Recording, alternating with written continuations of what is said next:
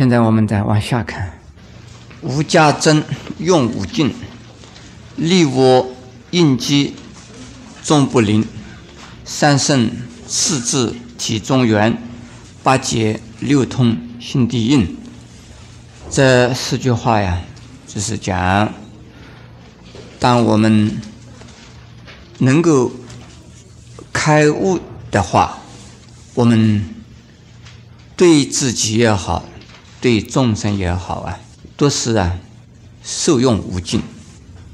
我们讲到了，每一个人都有一颗叫摩尼珠，藏在我们的自己的这个衣服里边，那就是我们呢的福性，那就是我们呢无尽的智慧。我们可以用那个智慧来自利利他。自利的方面呢，可以使得我们的烦恼越减越少，以致到最后啊，烦恼断尽。在利他方面呢，能够使得因我们自己的智慧啊而得到利益，而且呢，因我们而得利益的众生呢。越来越多，这样我常常用灯光啊来做比喻。当我们自己内心的烦恼的云越来越稀薄啊，那我们的心的太阳的光啊越来越强烈。太阳的光越来越强啊，它所能够。照到的范围越来越广大。当天上一片云也没有的时候啊，太阳可以照到所有的一切，没有任何阻碍。这个时候叫做功德、智慧的呀圆满。智慧越用越利，烦恼越来越少，对众生的利益啊。的范围也就越来越大。人如果自己的烦恼少，就会呀帮到其他人呢，减少烦恼。自己的烦恼越来越少，那你自己呀，对于自己的处理，当然呢是很清楚了。同样的，对他人的救济啊，你也会呀做的越来越多。所以称智慧叫做无价的珍宝。为什么这个珍宝用不完呢？如果用世间上的任何的东西来比喻，都无法比的。就是用太阳比也不能比的。太阳总有一天呢，它的光会放完的。可是智慧的光。永远不会完的。只要没有这个烦恼的云呢，这智慧的光永远存在，因为它不是啊一样啊固定的东西，而是啊它本身就是啊完整的全部。如果用智慧的话，就像啊我们讲的那个比喻一样，坐在船上。把左边的水打在船的右边去，那个样，永远的用你的瓢用左边要到右边，不管你怎么摇，它永远呢用不完的。用智慧呀，就像打太极拳，叫做啊四两拨千斤，用你的力来打你自己。这个还用四两的力量，拨千斤的重量。他要用四两的力量，但是用智慧的话，一两也没有，他自己根本没有。也就是说，用你众生呢自己所有的来给你众生，那怎么用得完呢？对他自己来讲，根本没有消耗，根本没有给众生什么东西。这个众生的所有的一切啊，由他来支配。那众生既然无尽，所以他。也有啊无尽的力量，因此他对于所有一切众生的帮助救济啊，他永远呢不考虑，哎，我什么时候用完了，我自己就没有了。在我的一个皈依弟子之中啊，有一位太太，她对我们的文化大学复修研究所捐了一百万奖学金。她捐出钱来以后，她的先生呢跟我讲了，他说我的太太用掉的钱呢，往往我自己大概知道他会回来的，他用掉多少回来多少，可能还多出一点来，就是就做功德用掉的钱呢，用掉了多少，大概他说我知道的，可能还会多出一点回来。既然呢是如此，我们还有什么好吝啬的呢？布施多少，会会回来多少？那等于没有布施嘛？那尽量的布施，这个何乐而不为呢？还有一位居士啊，年纪也很大了。有一次他害了病，我到医院里去看他，他就对他的儿子讲啊。我的儿子啊，你要趁你有钱的时候要多做一点善事啊！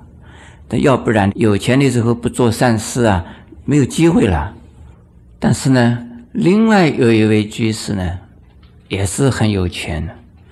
呃，当他很有钱的时候啊，做生意做得非常成功的时候，我就跟他讲啊，我说大居士啊，你的生意做得很好，你要发心。多做一点善事啊！他就跟我怎么讲？他是的，法师啊，当我退休的时候，我要拿一笔很大的款子啊，来一次做一个很大的好事。那个时候要请法师帮我的忙，怎么处理我的财产呢？当时我没有讲什么，我只是心里想：你没有机会了。当他退休的话，他的财产呢，已经不是他的了。公司里的财产是股东的，他自己的财产是儿子的嘛？他可能还要想，我老了，我要留一点呢，棺材本呐。这句话我虽然没有说出来，可是到现在呀，已经成了事实。因为那一位居士啊，这事业突然间呢失败了，在那个时候啊，一年赚到几亿台币的时候啊，他不做功德。现在呀，一个钱也没有的，他又给我发愿了。我现在要好转以后呢，我一定要捐。我心里又怎么想？你没有机会了。你发了财的时候，你还会怎么想？等我退休的时候再拿钱。倒是另外有一位老居士啊，这位居士，呃，他这个原则掌握的很好。他有个原则，他说我一年要赚多少钱的话，要拿出多少钱来呀？做这个社会慈善事业的，那我倒是赞成呢。这个基督教的那个圣经里边讲的呀，赚四个钱要交一个钱呢，交给上帝的天库里面去。如果我们佛教徒啊，也有这样子的这种布施心呢，至少你保持你呀经常的布施的习惯呢。因为我们呢，谁知道什么时候是最有钱，什么时候是没有钱呢？另外有一位居士啊，他到日本去，他给我发一个愿，他说我啊，成为呀第二个松下幸之助的时候啊，这中国的佛教报到我身上了。我说谢谢你了，你成为松下幸之助，当然我相信你可能呢，但是中国的佛教你大概报不了了。可是到现在呀，这个人。老是从台湾、日本、日本、台湾在走单帮，松下幸之助有几个啊？自己没有啊？能够说即使行善，而要等到一个目标完成了才来行善，这个是有不切实际的。作为一个修行的人来讲，虽然自己很穷啊，可是。不穷，而有一样东西啊是用之不尽的，那就是啊道心或有道心修行而发挥出来的智慧，而且呢，越用啊，智慧啊越增长，越布施啊，你的福报越大。我们那个鞋子也是这样子，新穿的鞋子的时候啊，这个紧紧的啊，你又穿呢，鞋子又穿的舒服。最初开始布施啊，总是心里有点疼呢，有点痛啊，这个啊。这个钱我自己用多好，我拿出去送呢，就布施去，总是舍不得嘞。但是布施习惯了以后啊，已经成为习惯，而不布施啊，也觉得难过了。我的有另外的有一位贵弟子，他每天呢，这个是买烧饼、买豆浆，一个早上下来只能够做到两百块钱的生意，但是啊，他常常拿了钱来供养。我们农禅寺或给我师傅，我就心里好难过。我说你要买几万豆浆啊？你这个能能赚到这个钱呢？你要回去拿了给你的小孩呀用一点呐，给你生活啊维持好一点呢。他给我怎么讲啊？他师傅，我因为穷啊，我再不布施，我来世还要更穷啊。因此，他就养成一种啊的布施的。布施的习惯，就是觉得布施，他值得安心平安。我们一个修行佛法的人，利用智慧呀，利用佛法去度众生呢，也要如此。有一个居士跟我讲：“师傅啊，度人好难哦！我要度一个人的话，我要下很多苦功啊！我要去啊，陪他，跟他聊天。”跟他慢慢的骗他哄他，但是啊，如果我们度众生度众生度成习惯以后啊，你不度的时候，你觉得哎呀，现在我好像有很久没有去度人了，这个也好难过啊。基督教啊，每一个教徒拼命的拉人，他如果不拉人的话，他觉得这个基督教，我这个信的基督教好像没有信一样的。这个佛教徒啊，差劲的很，就没有想要拉人来信佛教哎，就自己信了以后呢，好像已经够了。这个是吝啬，不要说度其他的人，连他的儿子女儿他都不度的。佛教徒非常的差劲，嘴上啊要讲我要发菩萨心，要行菩萨道，在他家里的人不度，父母不管儿女，让他们下地狱去。这些佛教徒怎么讲啊？我们现在的时代呀，要民主啊，他们有他们自己的自由啊，他们长大了以后啊，孩子有孩子自己的信仰的呀，我们自己信了就够了。这个是算什么佛教徒啊？我在美国啊，有一个皈依弟子，那才好玩呢。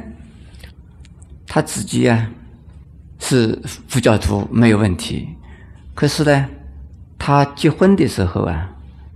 这个太太啊，有个条件，她说：“我信基督教，你信佛教，你要不要信基督教？”那我这个皈依弟子怎么讲呢？他说：“佛教里边事实法里有一个名词，叫做同事。我为了要度基督徒，我信基督教去，没有关系。结果啊，他为了要跟那个女孩结婚呢，他就进了教堂了。他本来的目的啊，希望把他太太度成佛教徒。”结果他自己变成了基督徒。后来结了婚以后啊，他想一想不对劲，我是佛教徒，已经信很久了，现在叫我不信怎么可以啊？他说：“太太啊，我们来谈判，你信你的还是我信我的吧？” 这个太太当然不答应啊。那么这位先生呢，他又一个条件，他说：“这样子好吧，我们的孩子将来都归你。”还是让我信基督信佛教了，一直弄到现在啊，这个家庭啊常常吵架，就是为了你信佛教，他信基督教。他的太太说你信的魔鬼，这个先生说，哎呀，佛教徒说你是菩萨，他说我什么菩萨？菩萨是魔鬼，我不要变成魔鬼。那么像这种情形的佛教徒啊，我想这种例子不是仅仅是独一无二。很多家庭有这个问题。本来信宗教啊，要促进家庭的呀秩序和啊道德的标准的。